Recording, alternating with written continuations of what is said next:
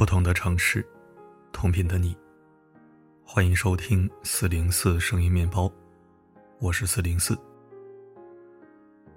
今天是国庆假期的第四天，朋友圈里热闹非凡，不亦乐乎。携家带口出门旅游的，去周边景点打卡的，晒各种美景美食的，让人不禁感慨：盛世太平，我们的生活如此美好幸福。然而，在这些花团锦簇的新闻中，我却看到了一个令人揪心的事故。在夜晚的隧道，一辆上海牌照的黑色轿车在变道时刮擦了一辆台州牌照的黑色 SUV。这是一起非常轻微的事故。原本两车都能继续行驶，等到了安全地区再下车查看。但是两车都没有撤离，而是选择了停车查看车损，协商赔偿事宜。当时黑色轿车停在第一车道，白色 SUV 停在了第三车道，车子被剐蹭了。黑色轿车司机冯某开启双跳灯后，带着十二岁的女儿下车。他先是查看了车辆受损地方，接着绕到车后打开后备箱。准备寻找压在行李箱下面的三角反光牌。然而他忘了，此时正值车辆高峰期，而他在隧道里面的行驶道上十分危险。就在冯某拿到三角反光牌的一瞬间，另一辆白色轿车飞快驶来，撞上了正在车后活动的冯某以及十二岁的女儿。冯某被疾驰而来的汽车卷入车底，整个人被车子碾压了下去。十二岁的女儿被撞后摔倒在一边，她踉踉跄跄地爬起来，起身去找妈妈，却发现妈妈已经被汽车压在地下，没有了任何知觉。那一刻，他绝望而心痛地大声呼喊，妈妈却始终无法回应了。后来经医务人员检测，母亲冯某在这次车祸中不幸被撞身亡。这是一个悲剧。来得如此突然，离他们第一起刮蹭的事故才过去两分四十二秒。短短两分多钟的时间，一条生命烟消云散，一个家庭支离破碎。更令人难以接受的是，十二岁的女儿眼睁睁地看着母亲被撞身亡。这是一起怎样惨绝人寰的悲剧？事发之后。女儿亲眼目睹妈妈被撞身亡的热搜阅读量近三亿，网友评论超过万条。这个悲剧令人震撼，却又无比惋惜，因为它完全可以避免。如果当时事故发生后，他第一时间从坏情绪中挣脱出来，把车开到安全地带；如果当时他停车之后及时撤离，而不是下车继续查看车身的刮痕；如果当时，那么一切都不会发生。悲剧已经酿成，我们无意去指责这位母亲的行为，我们只是心痛。因为一件小事，让自己沉浸在负面情绪中，从而造成了更大的灾难，甚至连自己的生命都赔了进去。这个教训实在太过惨烈。环球时报有段话说得很好：惨痛的教训再次警示，发生事故后在路面上逗留查看车损或协商责任赔偿。将使自己置于非常危险的境地。不少司机朋友可能担心车辆移动后会导致事故责任可能无法划分，但是这在专业的交警面前完全不用担心。相比车辆损失，人员的安全才是最重要的。翻阅大量新闻，我们发现这样的悲剧并不是孤立。二零二零年一月份，正值春运，浙江湖州的高速公路上。一辆雷克萨斯的司机在行驶的时候和别的车发生了小事故，他情绪很坏，立即下车查看自己的车辆受损情况。然而就在他下来后的短短一分多钟时间，后面一辆黑色奔驰开了上来。高速公路上速度太快，奔驰车没有反应过来，就将雷克萨斯司机撞飞了出去。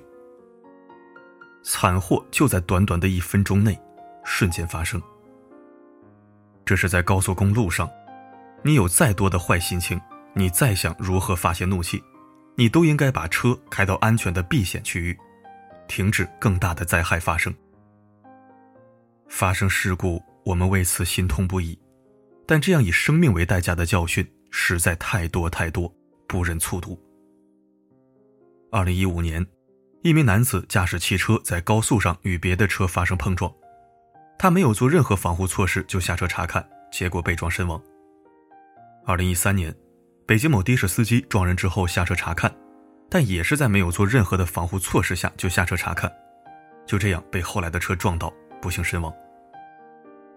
这一桩桩一件件的悲剧，总是让人难以承受。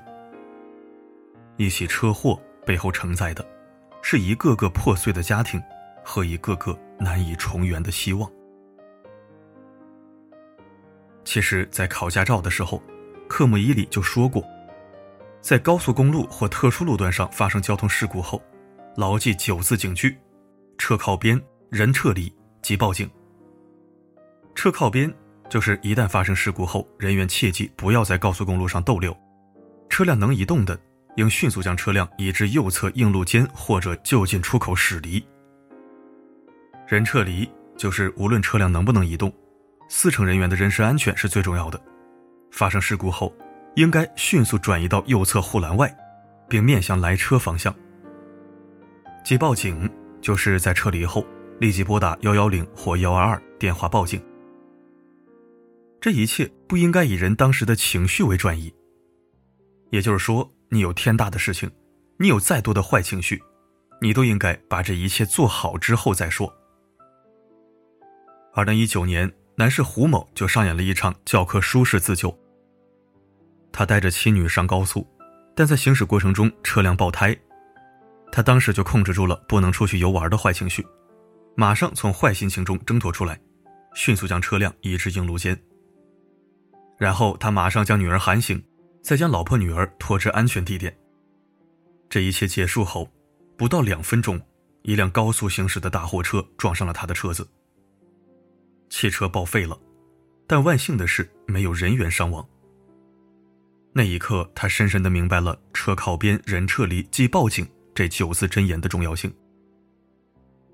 很多时候，原本只是小剐蹭，原本只是很小的事情，却由于我们过多的被小坏事影响心情和烂事纠缠，失去做更正确决定的思维，而酿成更大的悲剧。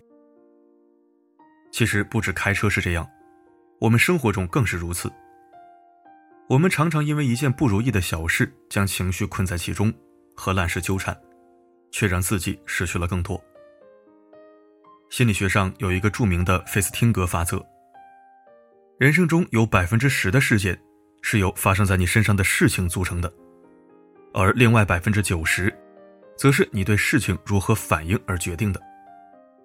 也就是说，有一些事我们完全可以避免，但是当你计较了、纠缠了，不仅浪费了时间和精力，还会让自己深陷其中，痛苦不已。弱者才会在已经发生的事里纠缠不休，而强者早就学会了放下，学会了放下，从坏情绪中挣脱出来。曾经听说过一个故事，让我感触很深。说有一只骆驼在沙漠里跋涉，烈日炎炎下，骆驼又饿又渴。突然，脚下有一个玻璃碎片把他的脚掌划了一下。顿时，骆驼气不打一处来，一脚把骆驼碎片踢开，却不小心把自己的脚掌又划了一道深深的口子，鲜血一下子染红了沙砾。骆驼叹了口气，继续走。天空中的秃鹫跟着他一直叫着，他心里甚是烦闷，也朝天对秃鹫叫着。叫着叫着，引来了沙漠中的狼。骆驼吓得赶紧狂奔，也顾不上脚下血流不止的脚掌。终于，他躲过了狼群，却因为失血过多，血的味道引来附近大批的食人蚁。骆驼精疲力竭，食人蚁很快就爬满了他的全身，慢慢的，再也挣扎不动了。临死前，骆驼追悔莫及：我为什么要和一个玻璃碎片和秃鹫纠缠呢？被玻璃划伤。本是一件可以及时处理的小事，可是他却深陷其中，情绪上头，最后给自己带来了灭顶之灾。其实，跟烂事纠缠的人，纠缠的不是事情本身，而是那股子情绪，是那个无法妥善解决的自己。可是，当我们抽身出来去复盘整件事之时，才会发现，这样的处理方式，是多么的荒唐。耗费心神去纠缠，浪费精力沉溺其中，最后折磨的还是自己。挪威心理学家诺德斯提出过一个著名的心理学定律——心理衍射论。他说，人的注意力是有限的，我们的大脑总是很容易因为一些小事而受到干扰，而一旦你专注在某件小事上，精神就会无法集中，或者注意力发生偏差，最终小事件变成了大祸患。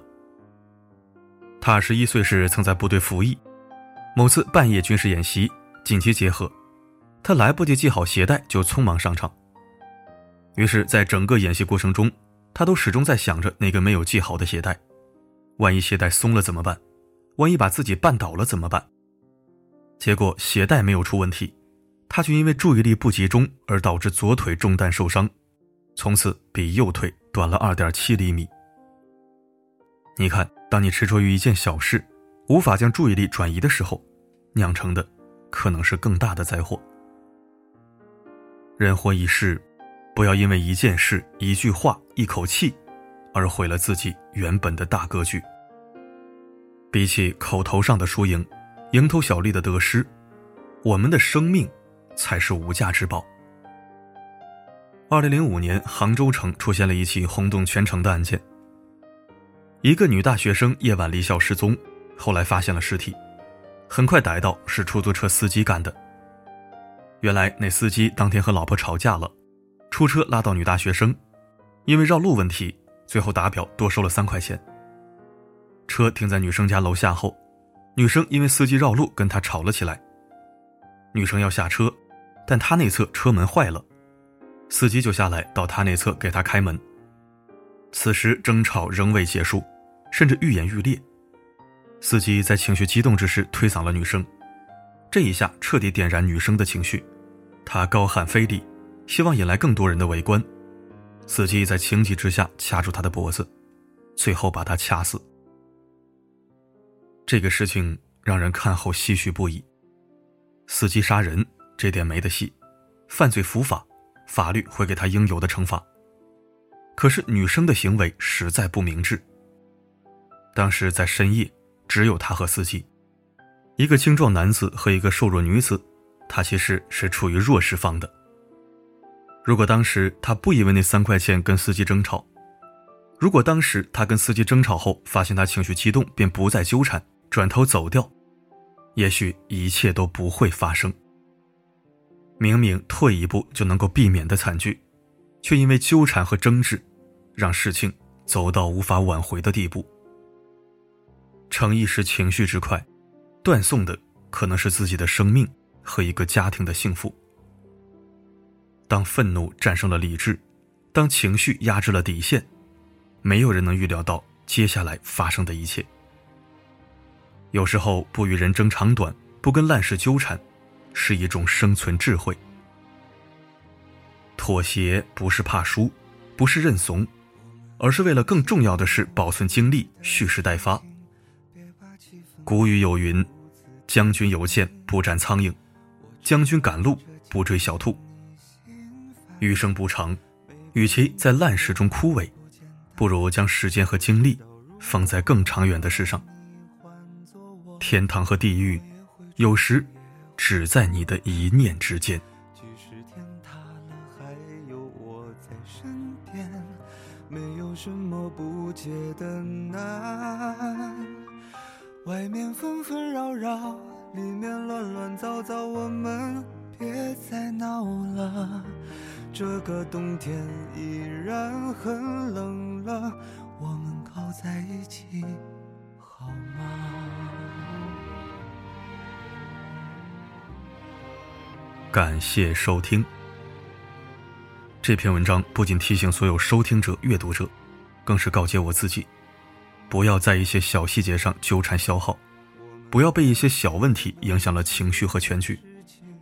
我了解我自己，也容易犯这样的低级错误。凡事三思而后行，发作前请保持冷静。千难万计不要慌，勿因小节而失大。默念。切记，希望这篇文章和我刚才告诫自己的一番话，能对更多人产生正面影响和价值灌输。好了，今天的分享就到这里，我是四零四，不管发生什么，我一直都在。这个冬天依然很冷了，我们靠在一起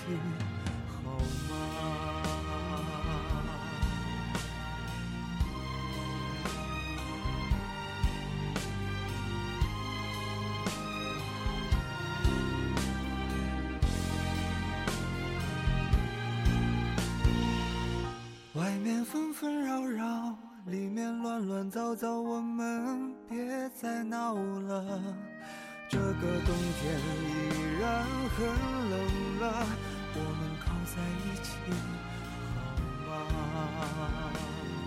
外面纷纷扰扰，里面乱乱糟糟，我们别再闹了。